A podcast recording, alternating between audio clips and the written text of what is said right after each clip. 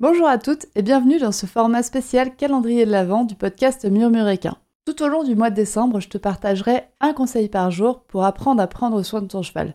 Chaque conseil sera accompagné d'une mise en pratique sous forme d'un petit défi adapté aux températures et à la boue hivernale à faire avec ton cheval.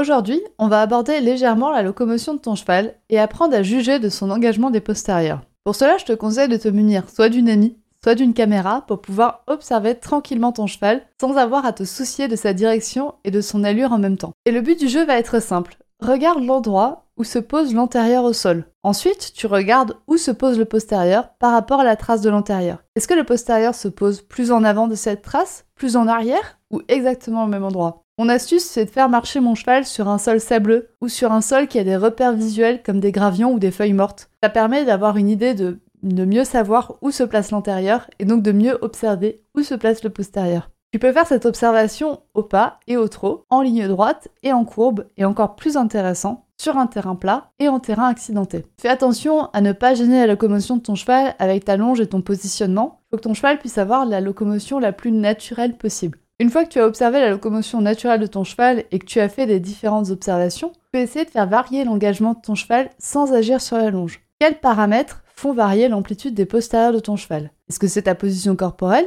Est-ce que c'est ta cadence de marche? Est-ce que c'est le fait d'avoir du poids sur son dos? Je t'invite à nous montrer tes expérimentations en stories sur Instagram en m'identifiant et je serai ravie de les repartager sur mon compte. Ah, qu'est-ce que j'ai Qu'est-ce que j'aime l'idée de vous voir faire ces défis? Je te dis donc à demain pour un nouveau défi.